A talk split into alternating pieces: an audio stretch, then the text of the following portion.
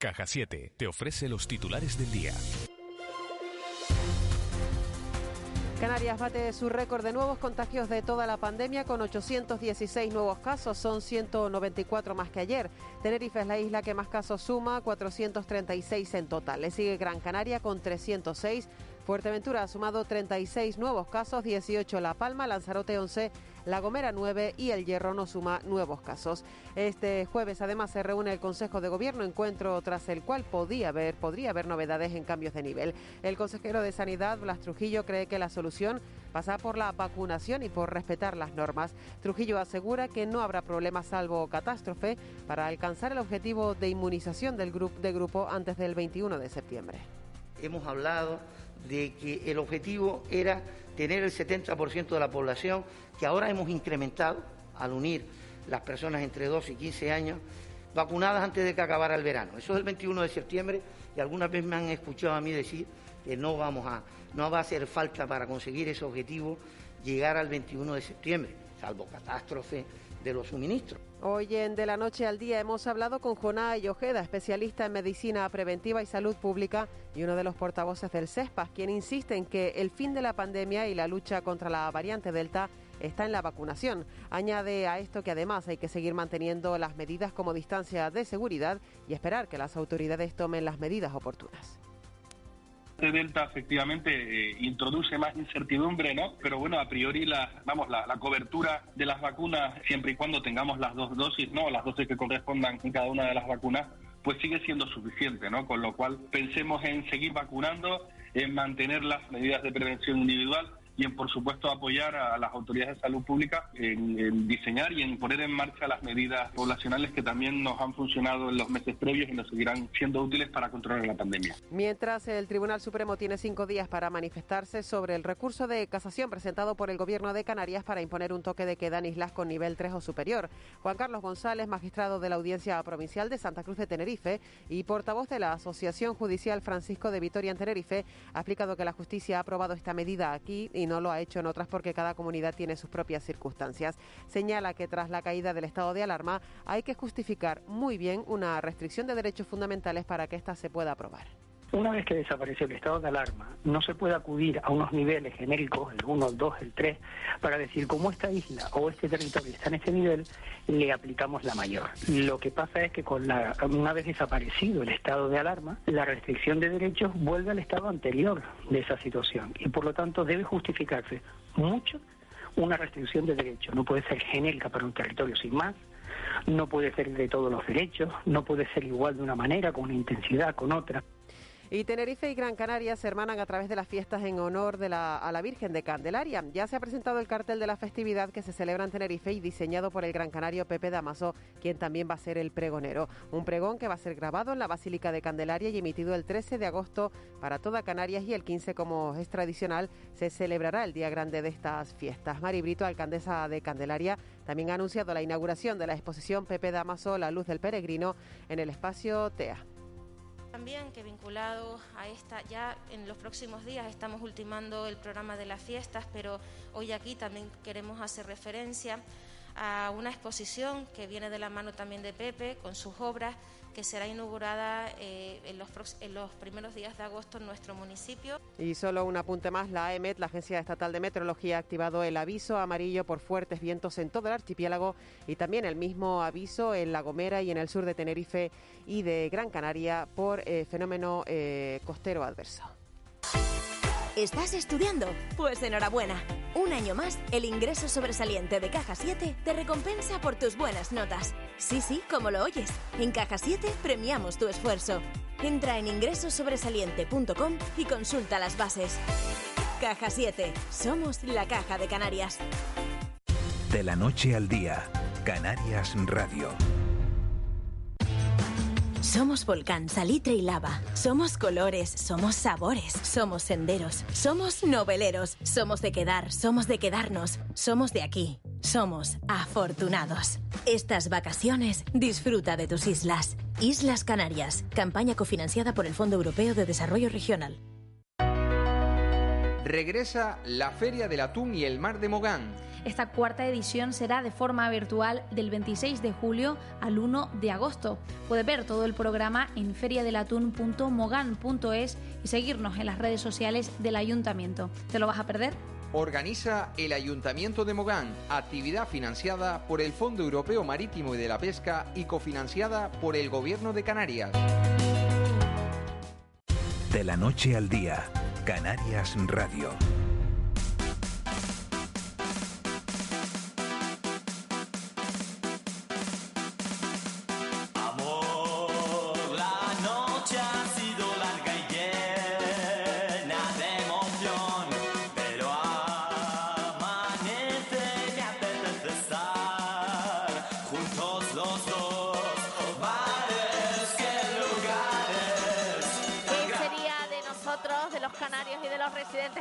Sí, en los bares, levantarte de la cama, salir a la calle, ir a tomarte el cafecito, el cortadito, el té o cualquier otra bebida para poder despertarte. En este caso nos vamos a ir hasta Recife, en Lanzarote, a la calle Ramón Manchón 1. Javier Martínez, buenos días. Hola, buenos días. Estamos en el rincón de Javi y Lu, ¿verdad? Sí, en el rincón de Javi Lourdes. Eh, y el, el, ¿Pero el bar se llama el rincón de Javi y Lu o el rincón de Javi Lourdes? En, en teoría, yo tengo puesto el rincón de Javi Lu. Ajá. Pero Lu es porque es tu esposa, que es Lourdes Cristóbal. exactamente. ¿Cuánto tiempo llevan ustedes con el rincón? Pues ahora mismo dos años y medio. Mira, Javi, ¿y si quisiéramos ir a desayunar ahí, qué podríamos comer hoy? Pues podrías tomarte el desayuno que tenemos de oferta, que es zumo de naranja pequeño, café y tos, una, un sándwich mixto o tortilla. Ajá. Podrías comer eh, tostas variadas de salmón con queso blanco, aguacate, con, con queso, aguacate y tomate. Oye, esto es otra cosa, una tosta es otra cosita, ¿eh? Salimos de lo habitual, ¿no? Bueno, eh, a ver, la gente, verdaderamente la gente lo demanda, ¿no? Entonces tienes que dar a la gente lo que la gente te demanda. y la verdad que están muy ricas. ¿Sí? Sí. Y bueno, la, la de salmón, ¿y tenemos alguna otra variedad más? Sí, tenemos eh, salmón, queso fresco, aguacate, tenemos queso fresco, aguacate, tenemos aguacate, tomate y atún. Tenemos eh, pimiento el piquillo con anchoa. ¿Y tú cuál es la que te comerías, Javi? Todas. no, pero tiene que haber alguna que es tu favorita, ¿no? Hombre, a mí me gusta el pimiento del piquillo. Anda, muy bien. Y la verdad es que también al tener aquí, somos muy muy de la cocina, pues si le pides a Lourdes que te haga algo, te lo hace, sin ah, porque, porque Lourdes está ahí todo el día metida en la cocina, ¿no? Todo el día, sí. Está llegando ahora, que a aparcar. Ajá. ¿Y, ¿Y en Arrecife son mucho de tomar cafecitos a esta hora de la mañana o ya toman cositas fresquitas? Hombre, ahora, ahora a la mañana así tempranito no, pero a eso de las nueve ya empieza la gente pues sí a comerse sus, su sándwich, su tostadita, su café. Sí, la gente es muy de salir y de, y de tomar sus cositas, sí, el almuerzo. ¿Y hay movimiento ahí en el, en el bar? Bueno, eh, ahora estamos dando comidas y la verdad es que, bueno, no, no, gracias a Dios no hemos cerrado, no me puedo quejar, ¿no? Tal y como están las cosas.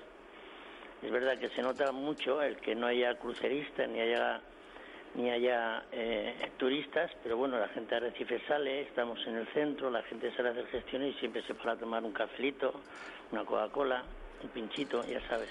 Mira, tenemos a Juanma y a Ángeles, que ellos además estaban planteando ir a desayunar. Eh, vamos a ver si se animan también y se acercan allí a Recife, ¿no? ¿Tienes tele, Javier? Buenos días. Hola, buenos días. ¿Tienes televisión? Sí. ¿En el bar? No, en el bar no tengo ¿No televisión. no, es un bar pequeñito. Yo trabajo más en terraza. Javi, eh, te quería preguntar una cosa. Em, ¿Los clientes son de desayuno fijo? ¿Cuesta mucho eh, imponer novedades? O sea, ¿la gente desayuna todos los días lo mismo? Tenemos la pauta, ¿no? Bueno, eh, hay gente que viene todos los días y, y, más o menos al cabo de la semana hay dos o tres desayunos que toman y, poner cosas nuevas es, es, es, difícil, ¿no? Es difícil, pero bueno, se intenta porque hay que innovar, hay que sacar cositas nuevas y que la gente tenga nuevos gustos, ¿no? ¿Y siempre te has dedicado a la restauración, Javi? ¿Cómo? ¿Te has dedicado siempre a la restauración? No, ¿qué va? Empecé con esto.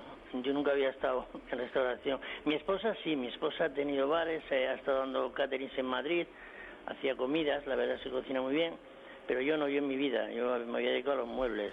Yo de, de restauración no tenía ni idea. Una cosa que me han comentado algunos algunos propietarios de establecimientos, Javier, eh, no sé si en, en- en otras islas, me refiero sobre todo en Tenerife, no sé si en la suerte pasa lo mismo, que es que con, con- con esta situación de, de la pandemia y las restricciones, la actividad de mañana funciona muy bien, o sea, los desayunos, la gente que va a trabajar, la gente que se toma ese cafecito, que sale a media mañana, que la tarde cuesta más. En el caso de Más, ustedes y de Arrecife está siendo así también. Es igual, o sea, aquí en la mañana se funciona porque la gente, como te digo, sale a hacer gestiones, eh, sale, ahora que están con, de vacaciones los niños salen a dar una vueltita, y por la tarde cuesta más, sí. Por la tarde, como que Arrecife, además es una ciudad que en las tardes parece que muere.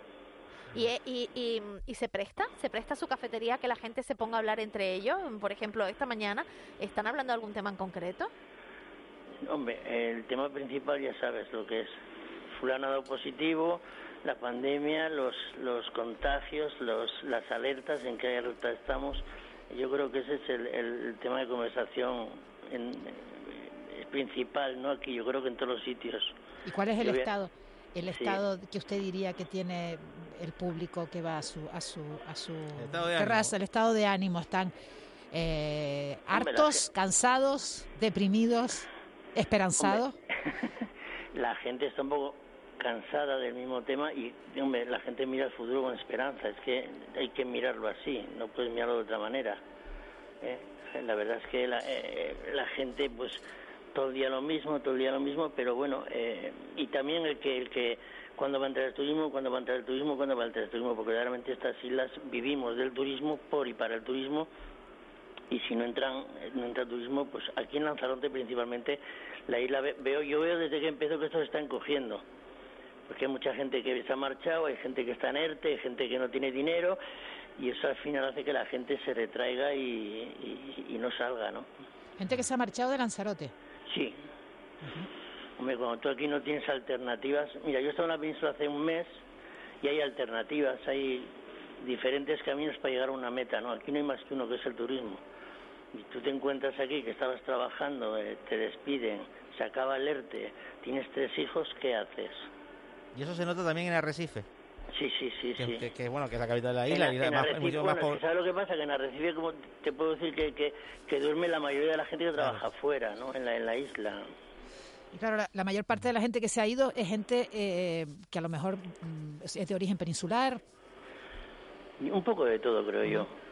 Gente que tenía familia igual en la península, otras alternativas, y han cogido el vuelo y se han marchado. Javier Martínez, yo deseo de verdad que usted no se marche, ni Lourdes Cristóbal, que sigan allí durante muchísimo tiempo, que el negocio vaya de maravilla y que la gente se tome el punto fijo de ir al rincón de Javi y de Lu a disfrutar, entre otras cosas, de esas tostas maravillosas y de las comidas también, que seguro están maravillosas y ya tengo ganas de probar. En la calle Ramón Manchón 1 en Arrecife, en el centro. Ahí tienen a Javi y a, y a Lourdes esperándoles. Muchísimas gracias. A ti, a vosotros, ¿vale? Un abrazo enorme. Venga, buen día. Bueno, esto que ha pasado y que nos estaba contando Javier en, en Arrecife, eh, supongo que habrá pasado también en otras islas. Eso de que haya gente que se esté marchando eh, pues a buscarse una vida mejor. Esto es, es lo normal, ¿no? En el ser humano, intentar mejorar. Pero ¿a dónde? Es que claro, que estamos en una situación muy peculiar. O sea, no- Canarias no está en crisis. El planeta está en crisis. Claro. Una crisis sanitaria. Entonces, ¿cuál, cuál es la expectativa? ¿Dónde está ese trabajo que... Bueno, supongo que los que tienen posibilidad se van a casa de sus padres, ¿no? a la península, a la en- península. En, el o- territorio, en la, en la España continental, el, el comportamiento del paro es muy diferente y también el, el, el número de personas que han salido del ERTE es muy diferente. Claro, Hay el más alternativas. claro, las personas que trabajan en las islas, básicamente en el sector de servicios, el sector servicios en Canarias es muy potente, es, es un, gra- un gran generador de, de- de- de empleo y lo ha sido durante los últimos años, lo cual atrae población. No podemos olvidar una cosa, eh, la población de Canarias sigue creciendo. O sea, Canarias acaba de superar a Euskadi y se ha situado en el séptimo puesto en el ranking de comunidades autónomas por población. Ahora, es pronto para intentar pu- pues, adivinar o, o descubrir en qué medida la, la COVID-19 tiene una incidencia en los parámetros demográficos que nos dicen que Canarias es una de las comunidades autónomas que, que- que- que más crece y no crece precisamente por el crecimiento por, por el incremento crecimiento perdón vegetativo de, de su población por los nacimientos no Bueno, sino por la llegada de personas de, de fuera que piensan que aquí tienen una, una esperanza de trabajo y de vida. El, el, el asunto este de la, del cuánta población puede soportar el territorio canario es un, es un tema que, aparece, reaparece y que el vicepresidente del gobierno, Román Rodríguez, ha sugerido hace unos meses, sugirió eh, debatir este asunto. Claro, que, esa es una cuestión, que ¿cuál es la capacidad de carga de las islas? Bueno, la que su economía también es capaz de generar, ¿no? No es lo mismo si, si cuando teníamos 16 millones de turistas o, estamos sacando esas cifras récord, lo cual lógicamente atrae población, eso es inequívoco, o sea, no, no, se puede decir, es que viene mucha gente, porque claro, viene mucha gente a trabajar actividades que, que en Canarias estaban viviendo cifras, registros de récord, Canarias ha sido y volverá a ser una potencia mundial en el turismo considerada en sí misma, ¿no? Más allá incluso de, su pertenencia al Estado español, ¿no? Eh, y, y, no considerar que, que, bueno que, las, decisiones de política económica eh, tienen tienen consecuencias en otros parámetros, ¿no? Eh, si tuviéramos 50.000 turistas, pues lógicamente la población canaria sería mucho menor y nuestro nivel de pobreza también sería sería menor. así que... Juanma, teníamos 13 millones de, turistas y eh, los índices de exclusión y de desigualdad en Canarias eh, a cabeza en todos los rankings malos. Pero eso no se resuelve con menos población. Se resuelve, con mejor una mejor distribución de, la riqueza. Pero hablando no con menor población, no dice, no, vamos a ser más ricos porque somos menos. No, igual seríamos igual de pobres, porque Canarias ha vivido momentos de menor población y de pobreza, analfabetismo, de, digamos, de todas las lacras que han acompañado el, acontecer de los ciudadanos de las islas durante el último siglo por quedarnos cortos. Pero sobre lo que estabas comentando, Juan Malo, del tema del aumento de la población, precisamente atraídos por el, por el turismo, eh, la crisis, si algo para ha servido, la, la, la crisis de, de la COVID-19, eh, si algo para, para algo ha servido es para darnos cuenta de que no podemos vivir única y exclusivamente del turismo. Esto ya se lleva muchísimos años hablando en Canarias, se ha puesto muchísimas veces sobre la mesa. Eh, quizás es el momento, ¿no? A lo mejor de aprovechar para diversificar nuestra economía. Turismo bien, vamos a tener lo que tenemos, vamos a explotarlo, pero vamos a cambiar también un poco el, el, el negocio, el sistema de negocios que tenemos en Canarias. Es más fácil, más fácil de decir que de hacer. La, la ¿Cuáles son las potencialidades? Claro, te digo, conozco casos de mucha gente cercana a mí eh, que están alojando en sus casas, bueno, fincas que tienen de, a lo mejor de cultivo o, que tienen una, una casita, una vivienda vacacional y entonces la han aprovechado y la están alquilando a personas que trabajan. Mira, tengo un caso en Los Relejos, por ejemplo, en la isla de Tenerife, que tienen alquilada la casa a un diseñador de muebles nórdicos y lo tiene alquilada la casa durante seis meses eh, y el hombre está ahí dentro feliz y está teletrabajando. la, cátedra, la cátedra, él y su mujer. ¿Cuántos son? La cátedra eh, del REF de la Universidad de Las Palmas de Gran Canaria eh, redactó un informe, a principio del confinamiento redactó un par de informes, en uno de ellos bueno, hablaba de aquella historia de, bueno, de temas eh, técnicos respecto a la aplicación del REF relacionados con el momento que se estaba viviendo, pero también pedían más masa gris. Hablaban de justo lo que tú estás diciendo, Marlene, de alternativas, ¿no? Bueno, una alternativa, eh, un negocio alternativo es el, es el todo el tema de las producciones audiovisuales, ¿no? Sin duda. Y, y, eso ahí, hay un, nicho de negocio. Es que, es que las nuevas tecnologías, ¿eh? las nuevas tecnologías han cambiado tanto las posibilidades de Canarias eh, las, personas que, vivimos en la época analógica. turismo, pues, no, no, no, no, no, el turismo, el turismo es el buque insignia. No, no, claro, el turismo está ahí, el turismo está ahí, vamos a mantenerlo, pero vamos a diversificar más. son vectores de crecimiento. Pero ¿a qué viene el turista aquí? Al clima, al, al clima, a la eterna primavera, a disfrutar del paisaje. Al clima. Vale, pues como vienen al clima, también se puede aprovechar este clima para sacar otros beneficios, ¿no? Y pero el clima está cambiando, ojo, ¿eh? Pero siempre, siempre vamos a tener un clima diferente. Mientras los alisios se mantengan y mientras tengamos estas bondades, siempre vamos a tener un clima diferente y menos, menos duro que en otras eh, comunidades autónomas y que en otras regiones del mundo. Pero los, los inviernos en Centro Europa y por ahí están siendo más suaves. eh, los veranos también. Eh, también tenemos que, que, tener los ojos, la luz larga puesta, ¿no? no eso sí, tenemos que entender que, si tenemos más de dos millones de habitantes es porque tenemos un modelo económico que atrae población que la redistribuye mal y que genera, es verdad, lo que dice Ángeles, genera a veces pues, pues situaciones de, eh, de, de, angustia cuando el motor turístico se gripa. Bueno, eh, que es lo eh, que está pasando ahora por una circunstancia que no era esperada, porque nada de esto, nada de lo que, lógicamente, las economías, la famosa recuperación en K, en forma de K, es decir, hay sectores económicos que ya no tienen pandemia, no notan la crisis, no, bueno, se han recuperado por completo incluido hasta curiosamente el sector financiero, y hay otros sectores que son los más vinculados al turismo, líneas aéreas, hoteles, servicios añadidos al turismo, que lógicamente su recuperación es más lenta y que incluso pues pueden seguir cayendo, lo cual es una pésima noticia para Canarias. Canarias tiene un desafío enorme de cara a los ya no ya no en la pandemia, cuando pasemos la pandemia, los siguientes cinco años van a ser unos años muy difíciles. Si comparas la actual crisis turística con lo que antes considerábamos crisis turística, es que te da la risa, ¿eh? De, de, las situaciones anteriores que vivimos de, de, caída en el número de turistas por, por, X o por B y nos parecía algo extraordinario. Lo que hemos contado, hemos contado cifras de que los británicos caían en un 92%. Y eso jamás pensamos que, estaríamos haciendo crónicas sobre esta circunstancia. Pues ha ocurrido. O que el PIB de Canarias iba a caer en un 20% en un solo año. Bueno, esta es nuestra realidad. Saldrá, superaremos la pandemia y a partir de ahí habrá un trabajo de recuperación en el cual el uso eficiente de los recursos públicos, es el otro gran desafío, será estará claramente sobre la mesa. Bueno, no me quiero despedir de ustedes sin hablar del último CIS, del último estudio del Centro de Investigaciones Sociológicas. En este caso era una valoración sobre el gobierno. La ministra de Defensa, Margarita Robles, encabezaba con 5,3 puntos la lista de los miembros del gobierno mejor valorados, seguidos por la de Economía, Nadia Calviño, y la de Trabajo, Yolanda Díaz. Desde luego han valorado al gobierno anterior. Entre los más bajos estaba el ex ministro de Transporte, José Luis Ábalos, que compartía séptima posición y una nota de cuatro con la ministra de Educación, el de Consumo, la ex responsable de eh, Asuntos Exteriores, eh, Arancha, eh, Fernández Laya, y el de Cultura, José Manuel Rodríguez Uribe. ¿Habrá utilizado esta información Pedro Sánchez para cambiar el gobierno? Para que lo conociera, ¿no? Rodríguez Uribe, ¿no? Que ha sido el ministro de Cultura más invisible. hay una frase de, sí, apenas se le escuchaba, ¿no? de, Chesterton, ¿no? Que decía que el periodismo era decirle que el señor Smith había muerto a personas que no sabían que el señor Smith estaba vivo, ¿no? Eh, pues cuando ha sido cesado el ministro Uribe. Ah, ah existía, el, existía, el, ministro Uribe. ¿Quién era? El ministro de Cultura. Ah, pues ni me enteré.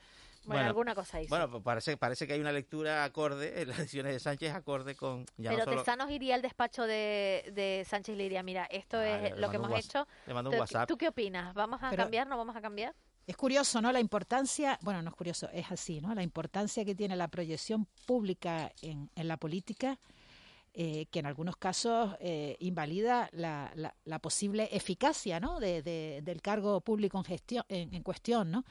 porque los que votamos somos los ciudadanos y los ciudadanos eh, nos informamos a través de los medios de comunicación y, y eso nos genera una, una visión de, de la política que, que quizás pues políticos que no tienen ni, ni la gracia ¿no? o, la capacidad de comunicar o la capacidad de salir o, o, el caer bien, ¿no? Como es el caso de Yolanda Díaz, que yo creo que es una mujer que cae bien, ¿no? además de su que su gestión a mí me parece que es una gestión muy buena. pero Pedro Duque, por ejemplo, caía bien y mira.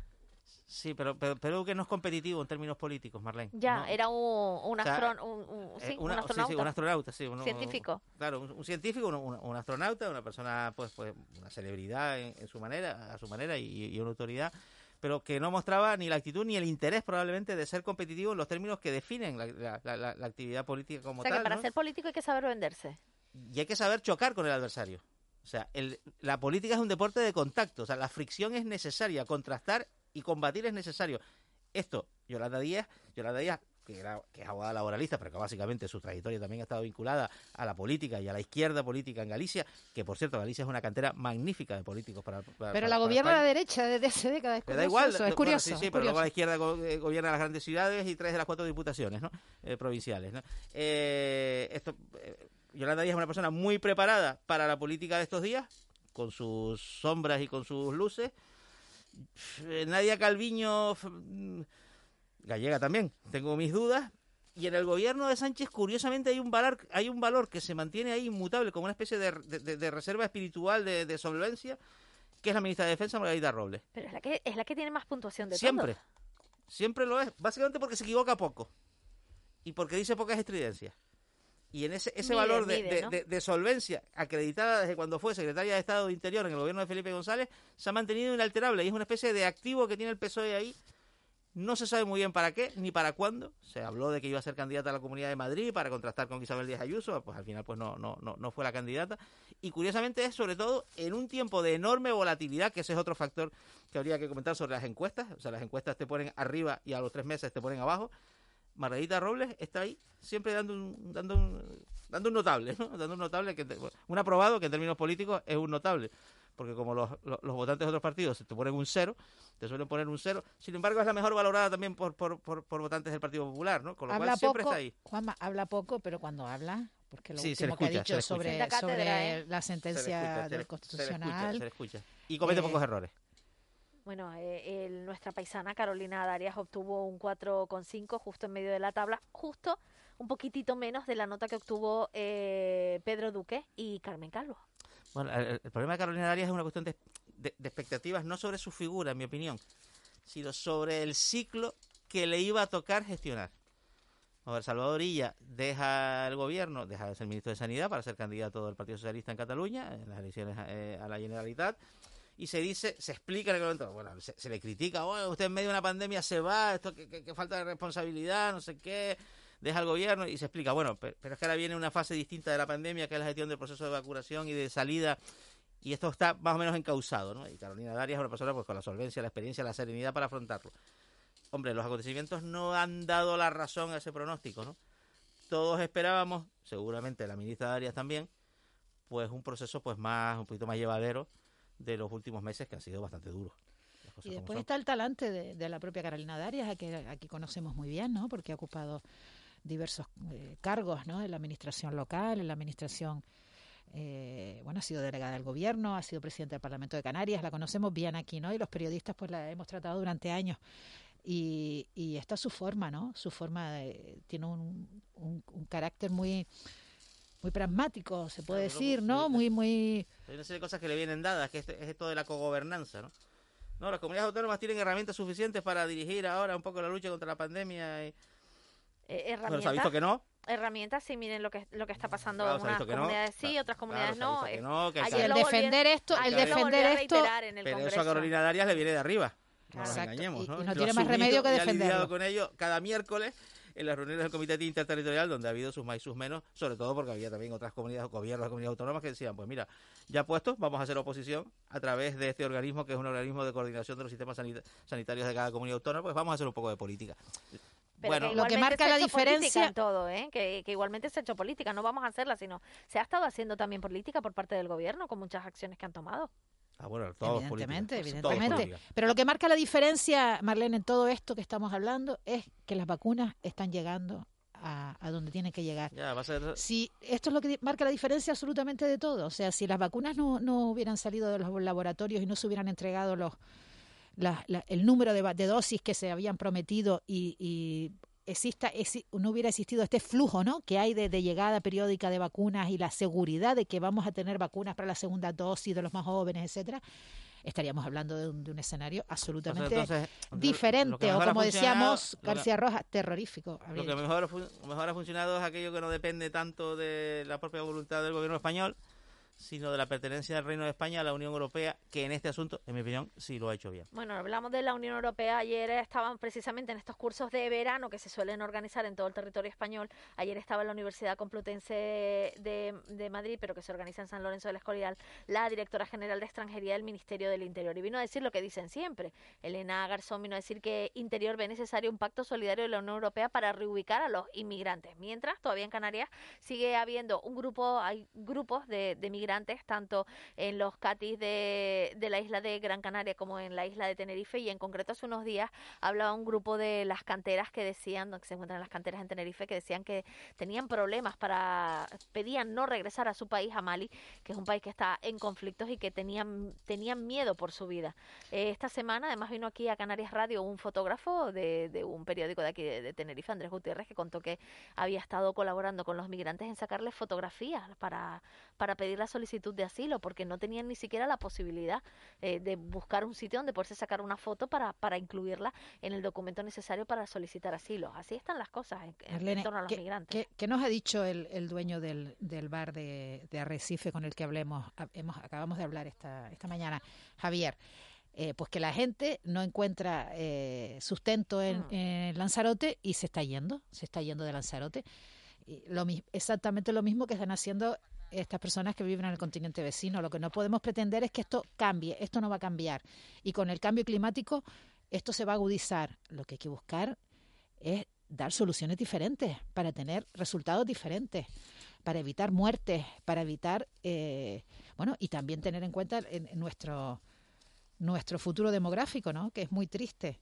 Pero sin embargo podrían ser necesarias estas personas. Aquí en Canarias podríamos necesitarlos porque no están naciendo. no, hay nos puede llevar al error de considerar que el procedimiento de la patera del cayuco peligrosísimo. obvio, obvio, Es un buen modo de no, practicar ese no hecho. Es el, no es el modo, pero en absoluto. hay que buscar vías seguras. Hay que buscar vías seguras, claro. Vías dignas. No, se, no se abren esas vías. Ese es el gran problema. Pero no en ese caso, en ese caso no, es que, no es que la cierre la Unión Europea. La Unión Europea ha cerrado y va a incrementar el cierre digamos, de los espacios de inmigración irregular. Ahí creo que ellos no van, en general, ellos, que básicamente la Comisión, no va a bajar el, y el Consejo Europeo vía no, van a bajar el listón. A la inmigración regular. Ocho y media de la mañana. Ángeles Arencibia, muchísimas gracias. Juanma Betancourt, muchísimas gracias. Sé que estás pendiente de la hora. Mira, ya va a empezar, ¿eh? No, no, ya tengo la alineación. Ya está, ya está. mira, mira, mira, pero espera, estoy viéndola a ver. Yo creo que va a arrancar ya, ¿eh? La alineación de España es un auténtico paso ya te lo digo, ¿eh? sí, pues vamos a ver qué tal queda. Mañana lo comentamos.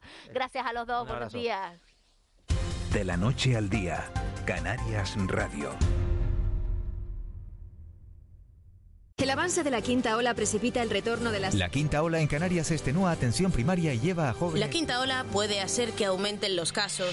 Lo que conocemos como ola ha perdido el significado que tenía. Seamos responsables y volvamos a darle un sentido positivo. Que la única ola que veamos sea en la playa. Usa la mascarilla y mantén la distancia. Cabildo de Gran Canaria. En Cristalam tenemos la solución definitiva para el exceso de calor en edificaciones. Nuestras láminas de control solar 3M para cristal con una reducción térmica de más de 1,80 80% y libres de mantenimiento son eficiencia energética en estado puro, sin obras, sin cambiar los vidrios, en exclusiva en Canarias, solo en Cristalam. Visítanos en cristalam.com.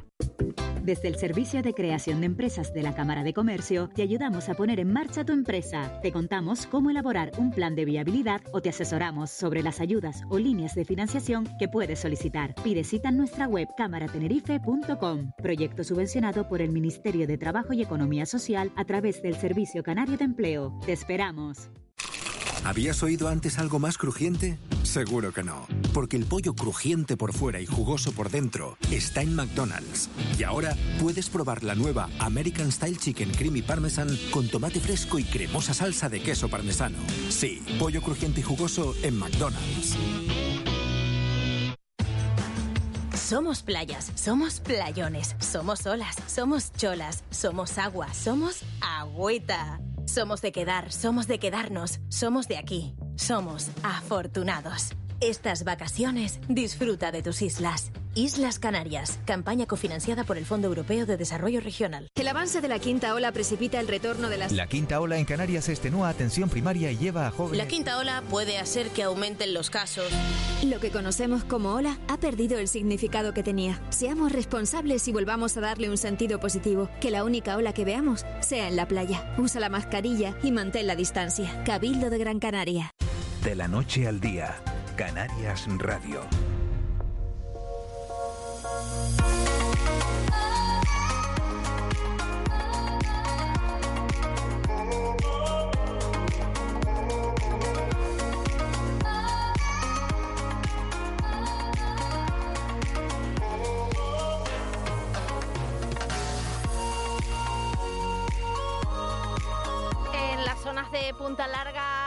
Faro, en Fuencaliente, en la isla de La Palma, hay 55 núcleos afectados por la ley de costas. Y ha sido asumida su defensa por la plataforma afectados precisamente por esta ley. Su portavoz y presidente es José Luis Langa. Buenos días. Muy buenos días, Marlene. Señor Langa, le llamamos porque ayer, curiosamente, nos fuimos en un espacio de este programa a un bar en Santa Cruz de la Palma y le preguntamos qué era de lo que se estaba hablando ahí en la isla. ¿Y sabe de lo que nos dijeron de lo que se estaba hablando? Pues nada, a ver, dímelo, dímelo. Pues se lo digo, precisamente, dice, de la situación de las casetas en Punta Larga, en el Faro, en la zona de Fuencaliente. Así bueno, que... Bueno, perdóname, tienen, un error porque cada vez que hablan casetas, no son casetas, son viviendas. Bueno, pues... Son viviendas en donde viven, donde viven gente y donde y donde están los sentimientos de un pueblo desde hace 50 años. Los pueblos pescadores, los pueblos que conforman a Canarias desde los ancestros. Pues ayer estaban hablando de ese tema los vecinos, que qué iba a pasar con estas personas. 25 en total en el Faro, 25 viviendas y más de 30 en Punta Larga. Y para eso mm. digo, pues vamos a llamarlos y preguntar, más de 100 vecinos eh, en total, más de ellos, más de 100, podrían estar afectados. ¿Qué va a pasar con ellos? ¿Qué, qué está pasando exactamente? ¿Qué, ¿Cuál es la situación? Lo que iba a pasar es que recibieron unas notificaciones en este mes diciendo que desalojaran voluntariamente las viviendas y en caso contrario solicitarían autorización judicial para demolerlas y los gastos de la demolición, independientemente de las sanciones, se la pasarían a su cargo. Una monstruosidad, una barbaridad. Eh, ellos apoyan, y es cierto, una sentencia que hubo del Tribunal Supremo hace años, en donde denegaron eh, las reivindicaciones que hacían algunos vecinos sobre la propiedad que tienen. Eh, no obstante, cuando me lo comunicaron, que ya estaba en una situación de, cuando una persona está moribunda, pero bueno, si está moribunda existen eh, los medios suficientes para que reviva. Y es lo que estamos haciendo, interponer una serie de acciones judiciales solicitando, en primer lugar, a los jueces que suspendan toda la ejecución de demolición hasta tanto se resuelva la situación dentro de los tribunales. Y también esperando, y como sabes Marlene, yo formo parte de la comisión que, que van cuando lleguen las competencias y las transferencias sobre costas. Que se supone que iban a llegar ahora, ¿no? Sí, bueno, se supone, has dicho el adjetivo claro, se supone, porque tenían que haber llegado en junio, en julio, ahora estamos hablando de noviembre, de diciembre, pero mientras tanto lo que hay que evitar por todos los medios que vaya a costas y desaloje nada más y nada menos que es un pueblo entero, un poblado, un poblado marinero. Pero José Luis, de la, la, gente que ya conoce, porque no es la primera vez que esto ocurre en Canarias, Canarias siempre ha estado eh, en litigio eh, con el servicio, con los servicios provinciales de costa de cada una de, la, de las provincias, eh, precisamente por esas construcciones muy pegaditas, muy cercanas a, a la costa. En este caso que nos ocupa, siempre, siempre se ha dicho que si son anteriores a la ley de costa puede que exista la posibilidad de que se salven. En este caso estos núcleos, ¿está demostrado que son anteriores a la ley de costa? Está, demostrado porque son del año 1962, cuando yo tenía 22 años y tú no habías nacido. ¿Y pues, entonces? Eh, pues, pues, es una de las cosas que es eh, muy difícil explicar y que por tanto consideramos que esa ley en la aplicación que se hace a Canarias es totalmente injusta es totalmente confiscatoria porque, como has dicho muy bien, hemos dicho, son viviendas. Ahí han muerto gente, los abuelos de uno, han nacido gente. Es, forma parte de la esencia de Canarias. Eh, yo tengo firmado un protocolo, como sabes, con el Gobierno de Canarias en el año 2016 para constituir una comisión mixta y para hacer un frente común con la FECAN, la FECAI, el Gobierno y nosotros, eh, al objeto de evitar situaciones de este tipo. Por las razones que sean, esa comisión todavía no se ha puesto operativa y ahora está llegando este tema anunciando unas transferencias que todavía no tenemos. ¿Qué es lo que cabe? ¿Qué es lo que cabe entre tanto, Marlene? Pues que los jueces plantearlo como estamos haciendo. Mañana mismo, pasado mañana y el lunes se van a recibir 51 recursos o escritos solicitando a los jueces que impidan la entrada de costas y que no den ninguna autorización para entrar en domicilio, que es un derecho constitucional, porque ahí no es entrar a un domicilio en donde haya drogadictos, ahí está en domicilio en donde están residiendo personas desde hace muchísimos años. José Luis, lo, cierto es que eh, eh, eh, es, es complicado, es, es complicado y es contradictorio. Por un lado, estamos hablando del derecho de unas personas a una vivienda, en, que estas viviendas, como bien estás comentando, han sido heredadas de eh, abuelos que estaban allí, que estaban antes de, de, la ley de costas, que construyeron esas viviendas allí.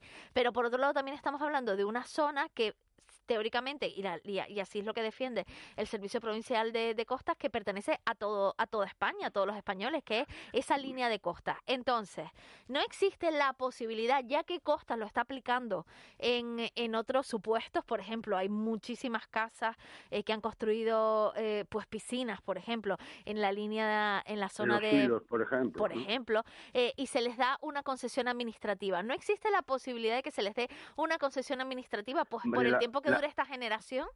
La concesión administrativa es un mal menor, porque como sabes, la concesión administrativa es quitarte, en definitiva, tu propiedad privada eh, y tienes que pagar un canon a costas por ciertos años. O sea que es un mal menor, pero yo voy más allá.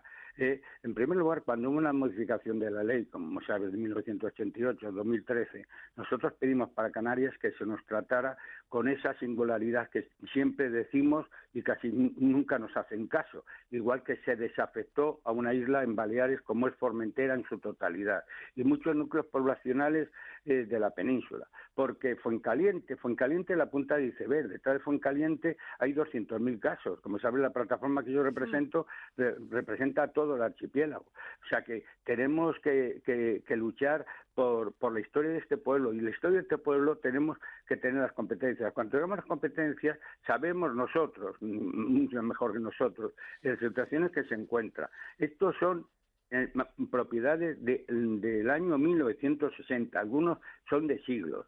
Entonces, ¿cómo vamos ¿No han sido regularizadas dentro de los planes urbanísticos de cada uno de los municipios? en este caso de... Eh, es que, exacto, ya dado en el clavo. Lo que tenemos que hacer es cuando todo el planeamiento que haya, la ordenación del territorio, todo eso que se nos dice, tengamos en cuenta que tenemos que salvar eh, la esencia de Canarias. Y la esencia de Canarias, Canarias tiene siete mil y pico de mm, kilómetros de costa viven, eh, nació en el mar, vive en el mar y morirá en el mar. Y ahí están eh, marineros, ahí están pescadores, ahí está la esencia de un pueblo. Yo tengo una frase que siempre digo, los sentimientos no admiten deslindes.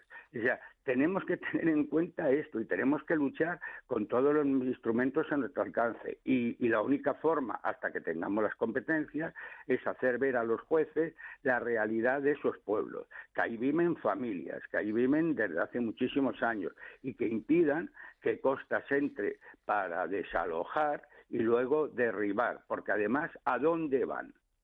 ¿A dónde van? ¿A dónde van? Todas las viviendas se están utilizando eh, como, como viviendas residenciales, ¿no? No son segundas viviendas, no, son viviendas, no son viviendas de alquiler vacacional. No, no, Marlene, la, muchas de ellas son primeras viviendas, son viviendas, sí, viviendas sí que ocupan residenciales, claro, de viviendas, sí. Desde hace eh, mucho tiempo y además son viviendas normales, viviendas sencillas. Hay algunos que tendrán una segunda vivienda, ¿eh? pero también se conculca un derecho fundamental. Ahora que estamos citando siempre la Constitución mm. y ha habido una sentencia reciente del Tribunal Constitucional declarando inconstitucional el estado de alarma, eh, hay un derecho fundamental a la propiedad privada.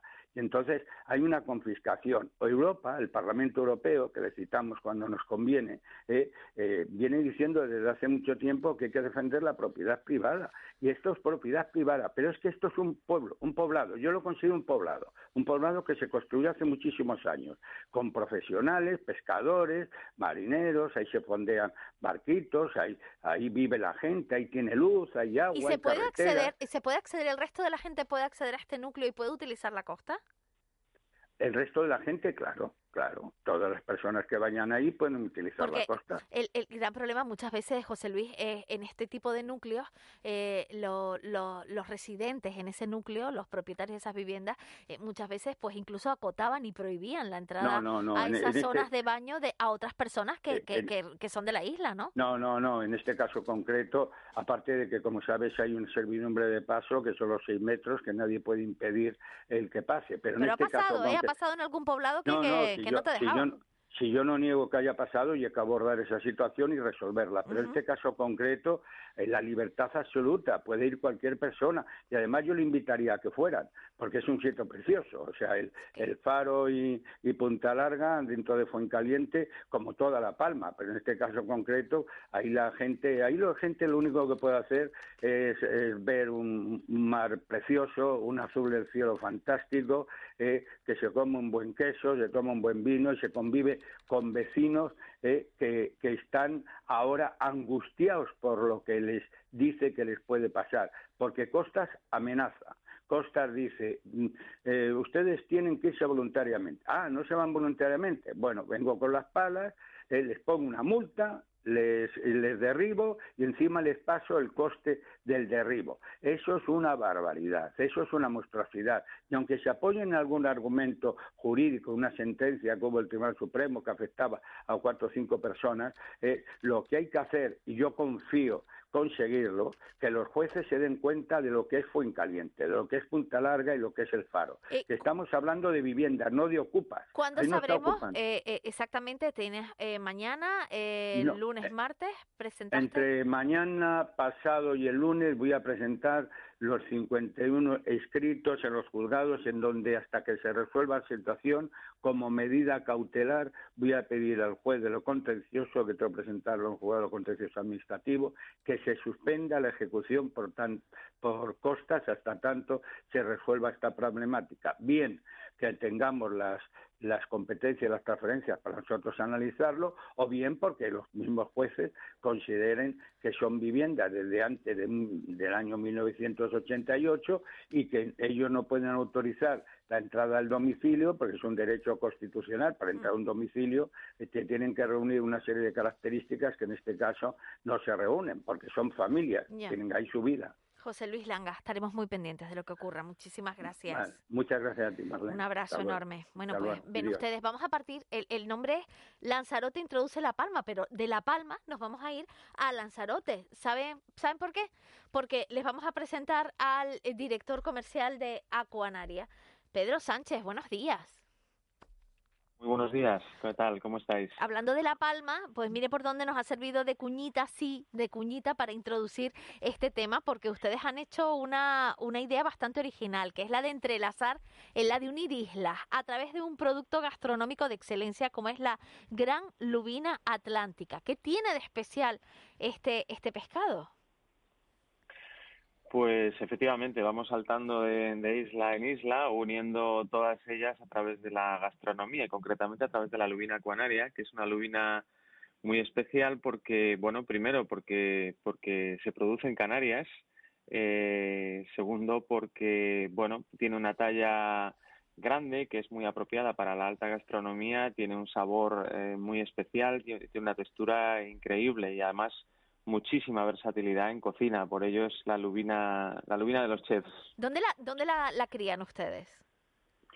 Pues nosotros estamos en, en, la isla de Gran Canaria, eh, estamos al sur de, la isla, tenemos varias instalaciones, eh, una, de ellas está al norte del aeropuerto y la otra está en la zona sur, en el municipio de San Bartolomé de Tirajana, cerca de la isla de, de, Gran Canaria, a tres millas de la costa. ¿Y, se le, y qué diferencia tiene la lubina atlántica de las otras lubinas que podemos, por ejemplo, comer en, en el resto de Europa, en la España peninsular? Bueno, la gran mayoría de la lubina en Europa se produce en el mar Mediterráneo y somos muy poquitos, muy poquitos, eh, concretamente para estas tallas. Nosotros somos los únicos, ¿no?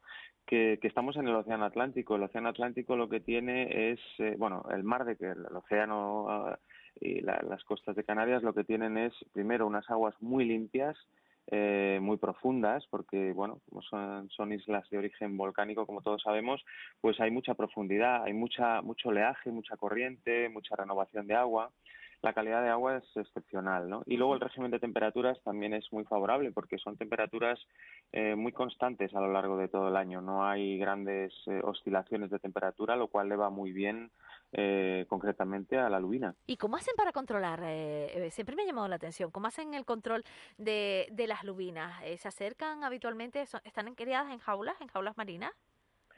Eh, bueno, están en, viveros. Los viveros son eh, unas estructuras eh, flotantes que están, bueno, están amarradas al, al, fondo y son unas redes, son grandes redes que acotan, delimitan, pues, unos volúmenes importantes, entre 10 y 15 mil metros cúbicos cada vivero. Y las lubinas, lo, lo, que tratamos es de darle mucho espacio, ¿no? La lubina es un pez muy territorial, es un pez em, muy especial, ¿no? todos los que son pescadores de lubina lo saben, ¿no? La lubina es un pez especial para todos y para nosotros como criadores también, ¿no? Y lo que necesita es mm, mucho bienestar, mucho espacio y, por eso delimitamos pues esos grandes volúmenes en, en, el, océano a través de redes. Y, ellas bueno pues están allí en su medio pues realmente están en su medio y nosotros lo único que hacemos es cuidarles y darles de, alimentarles durante pues en nuestro caso son eh, más de cuatro años no el tiempo que tardan desde que salen cuando son pequeñitas no hasta que la pena cuatro años manteniendo una lubina eh, bueno, pues esa es nuestra pelea, ¿no? Desde hace ya muchos años y, y sí, merece la pena porque es un producto que tiene una aceptación extraordinaria en la alta gastronomía. Nosotros exportamos desde, desde Canarias, exportamos a 23 países en todo el mundo. Vamos, eh, bueno, pues eh, y en muchos países del mundo se conoce como, como lubina acuanaria, lubina de Canarias, ¿no? Y sí, sí, merece la pena, desde luego, claro que merece la pena. Bueno, pues este sábado los que puedan tendrán la oportunidad de disfrutar en el Hotel Fariones de Domingo Calzadilla, de perdón, de Gonzalo Calzadilla, cocinero de la Isla de Lobos en Lanzarote, y de José Alberto Díaz, el sitio del sitio de La Palma, que van a ser, bueno, estoy viendo delante el menú, mm, exquisito, no, lo siguiente, brazo de gitano de lubina, royal de lubina ahumada con caramelo marino, lubina ahumada con ensalada de tomatitos variados, ceviche de lubina con mango y parchita, bueno, infinidad de cosas maravillosas y ya luego de postre licuado de calabaza con aire de cilantro, bueno, esto además con los mejores vinos de, de Lanzarote, hay algún vinito por ahí de las Rías Baixas, pero casi todos son de, de Lanzarote, vamos, que van a disfrutar de lo grande, ¿eh? Eh, la verdad que los chefs, eh, que son los dos grandísimos chefs, han hecho, bueno, eh, un menú a base de lubina que es un reto porque ellos, nosotros simplemente les, les hemos dicho, bueno, vamos a hacer esto y ellos han sido los que han ideado todos los platos y además han hecho un reto increíble porque son todos platos a base de lubina, ¿no? Porque ellos no sabía yo que daba para tanto la lubina, ¿eh? Porque hay un montón. E, Efectivamente, es un, es un, es un pescado, mm, es, yo creo que es, ellos es lo que han querido reflejar, ¿no? Es un pescado muy versátil, que se puede cocinar de muchas maneras, se le pueden dar muchos puntos distintos, en fritura, en vapor, en ceviche, en crudo, bueno, ellos han hecho un menú que es, bueno, es espectacular, desde los menús más, más eh, extraordinarios que, que, que, que, hemos visto, ¿no? Porque realmente es una, es un ejercicio de creatividad impresionante, ¿no? Y yo creo que vamos a disfrutar todos muchísimo y, y bueno, mm, ya no hay plazas, se han acabado, se han agotado las plazas rapidísimo, como nos está pasando pues en todos eh, en todas estas eh, acciones que estamos llevando a cabo, pero bueno, los privilegiados que podamos estar ahí, pues seguro tenemos muchísimas ganas porque vamos a disfrutar un montón. Luego veremos en las redes y nos va a dar envidia. Señor Pedro Sánchez, muchísimas gracias. Muchísimas gracias a vosotros. Desmentimos que, estaba en Nueva York, ¿eh? Desmentimos que estaba usted en Nueva York, está usted aquí en Canarias. No, no, no, efectivamente, efectivamente. Tenemos nuestro propio Pedro Sánchez, el director comercial de Acuanaria. Muchísimas gracias, buenos días. Muchísimas gracias, buenos días. Adiós. De la noche al día, Canarias Radio. Desde el Servicio de Creación de Empresas de la Cámara de Comercio, te ayudamos a poner en marcha tu empresa. Te contamos cómo elaborar un plan de viabilidad o te asesoramos sobre las ayudas o líneas de financiación que puedes solicitar. Pide cita en nuestra web cámaratenerife.com. Proyecto subvencionado por el Ministerio de Trabajo y Economía Social a través del Servicio Canario de Empleo. Te esperamos. Somos volcán, salitre y lava. Somos colores, somos sabores, somos senderos, somos noveleros, somos de quedar, somos de quedarnos, somos de aquí. Somos afortunados. Estas vacaciones disfruta de tus islas. Islas Canarias, campaña cofinanciada por el Fondo Europeo de Desarrollo Regional. El avance de la quinta ola precipita el retorno de las... La quinta ola en Canarias extenúa atención primaria y lleva a jóvenes... La quinta ola puede hacer que aumenten los casos. Lo que conocemos como ola ha perdido el significado que tenía. Seamos responsables y volvamos a darle un sentido positivo. Que la única ola que veamos sea en la playa. Usa la mascarilla y mantén la distancia. Cabildo de Gran Canaria. ¿Necesitas tasar una vivienda, un local comercial, un terreno o una plaza de garaje? miarquitectoencasa.com tiene el servicio que buscas con Tecnitasa, Delegación Provincial de Tasaciones homologadas por el Banco de España. Solamente has de solicitar un presupuesto y en apenas unos segundos un técnico tasador se pondrá en contacto de inmediato. Una vez aprobado el presupuesto y en apenas unos días, recibirás tu tasación en tu correo listo para imprimir o guardar. Tenemos toda una red de profesionales en Canarias a tu servicio. Y es que con miarquitectoencasa.com puedes tener toda la arquitectura que necesitas en un solo clic. De la noche al día, Canarias Radio.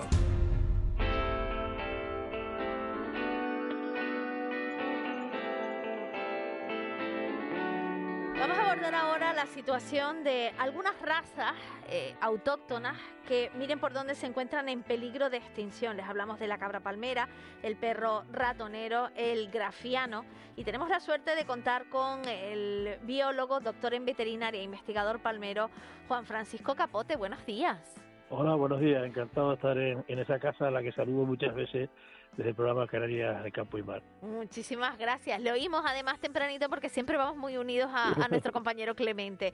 Eh, Juan Francisco, nos congratula mucho que se esté luchando para evitar precisamente la extinción de estas razas. ¿En qué situación, por ejemplo, se encuentra la cabra palmera? Bueno, la cabra palmera, aunque oficialmente está en peligro de extinción, es una cabra que no digamos que, que, goza de una salud excelente, pero bueno, aceptable. Ahora ha habido con estas crisis, sobre todo con la crisis de, de la alimentación provocada por los insumos que se está llevando China, eh, se han incrementado mucho los precios notablemente y hay una situación de inestabilidad, pero hasta hace muy poquito eh, podíamos decir que estaba eh, saludable. Lo que pasa es que el Ministerio eh, considera en cabras peligro de extinción un número determinado, que no me acuerdo exactamente, pero vamos a poner que sean 12.000, y hay cabras palmeras eh, censadas una, como cabras palmeras unas 10.000, por lo tanto todavía está en peligro de extinción, pero no es al lado de la oveja, que está en extremo peligro de extinción, o otras razas que tienen eh, un, censo inferior, como todavía pequeño, como el ratonero, pero que existe una demanda tremenda, eh, no es, vamos, no, no es, mm, digamos, eh, extremo el, el, peligro. Dice que existe una demanda tremenda del perro ratonero, pero demanda de que de, de, la gente de tener perro ratonero o que no existe perro ratonero. No, bueno, vamos a ver, la población es pequeña todavía, pero bueno, de hecho voy a dar una noticia en exclusiva porque vamos a sacar una nota de prensa. Ahora mismo hemos, yo acabo, yo en este momento acabo de, finalizar el informe sobre perro ratonero palmero para su reconocimiento a nivel eh, primero autonómico y después que eso está prácticamente hecho y después a nivel nacional. Ahora mismo, ahora mismo con los últimos trabajos, incorporando los últimos trabajos genéticos que han demostrado, que han comprobado, que han corroborado que la raza palmera, el de palmero es una raza autóctona, plenamente diferenciada de las demás y con un censo, con un nivel de consanguinidad que permite trabajar sobre, sobre la raza. ¿Y qué diferencia el perro ratonero de, de la palma de otros perros ratoneros? Bueno, hay trabajos comparativos morfológicos eh, con otros perros y, por supuesto, se han eh, comparado genéticamente con, con otros terriers. Según Carlos Salas, que para mí es una de las personas que más sabe de razas autóctonas españolas, ah. un amigo de la península, pero un buen amigo de Canarias, eh, mm, el perro ratonero nuestro actual es equivalente a los antiguos terriers. De hecho, vinieron con, con los fruteros los Faifes y otras eh, compañías fruteras eh, británicas para utilizarse eh, como raticidas, en los raticidas naturales, digamos, en los, los, almacenes empaquetados de plátanos, que habían numerosos roedores y había que, eliminarlos, ¿no? Es un perro un poquito más pequeño que los otros ratoneros, de mandíbula corta pero muy fuerte, tiene unas características morfológicas distintas, una, una, unas coloraciones siempre manchadas, no un color entero, eh, puede ser dos colores, tres colores, o, siempre, pero siempre con, con manchas determinadas. Tiene muchas veces una mancha, digamos, en la base del manto. Bueno, hay una serie de características que están en el, estándar, ¿no? ¿Y en cuanto al grafiano? El grafiano es un perro que ahora ha, renovado la directiva eh, de su asociación, eh, un perro que lleva ya 30 años trabajándose con él y yo y yo con en esos 30 años, perdón, 40, ay Dios mío, esto es uno mayor. Bueno, eh, nos pasa todo. eh, llevamos 40 años trabajando con él. Es otro perro que, que gusta, que gusta que ya hay criadores. Precioso también el pastor grafiano, es una cosa preciosa. Yo tengo una, una, una cachorra ahora, que, mm. bueno, una cachorra de cinco meses y medio. Y es un perro además muy noble, un perro que, que muy muy inteligente, mm, como todos los perros de pastor, los perros de pastoreo, los, vistorreños, por ejemplo, también, ¿por qué? Porque se tiene que hacer trabajo complicado. No es lo mismo de correr detrás de un conejo o morder a una persona que se te mete dentro de una finca que tener que mm, bordear un, un rebaño, e ir a buscarlo el perro solo al monte y traerlo, eh, meterlo en, un, en, su corral. O sea, son órdenes complicadas, por lo tanto tiene que ser perro muy inteligente. Nos vamos a quedar sin tiempo, pero sí que le quiero preguntar, eh, ¿es bueno, es positivo para estos animales, en este caso estas dos razas de perros, los ratoneros y el garafiano, que se pongan de moda? Sí, sí, sí, que se pongan de moda porque son perros que eh, sirven para, para que el ser humano se tenga satisfacciones con ellas, ¿no? O sea, eh, no hay que ver el perro solo, sino hay que verlo en su contexto, en su contexto, en, el tándem eh, humano-perro, y eso es eso es muy muy bueno. siempre que se pongan de moda y que los sepan cuidar, porque luego para tenerlos de aquella manera tampoco hay que tener la responsabilidad de que son seres vivos, no son objetos, hay que tenerlos con cariño, cuidarlos y darles las garantías de que van a sobrevivir y que van a estar bien cuidados y mantenidos, ¿verdad? Por, por supuesto, si no, y si no, por favor, no recoja ningún perro. Para tener un perro, si no está en condiciones, en lo que él requiere, por ejemplo, el perro grafiano, estos dos perros requieren espacio. El perro grafiano, porque es un, perro de trabajo y tamaño, pero el perro ratonero, como decimos nosotros, es desinquieto, pero yo creo que es de los terriers más desinquietos que hay. Sí, sí, le encanta correr, sí, sí. Sí, sí, sí, entonces están ahí. Bueno, hablando de grafiano y, de compañero de, de, de, la casa, el amigo Clemente tiene una... Tiene uno. Una, pastora grafiana recién, recién adquirida, ah, bueno, recién regalada. Juan Francisco Capote, también hay que cuidar bien a las cabras y no tenerlas de aquella manera, hay que cuidar a todos los animales. Le agradezco muchísimo que nos haya atendido, un abrazo enorme y gracias por la exclusiva. Venga, encantado. En eh, nada llegamos al boletín de las 9 de la mañana. Te presentamos En Plan Fácil, nuestra manera de hacerte la vida más fácil. Abre tu cuenta y disfruta de todo un mundo de ventajas. Da el salto a Caja 7. Porque somos la Caja de Canarias.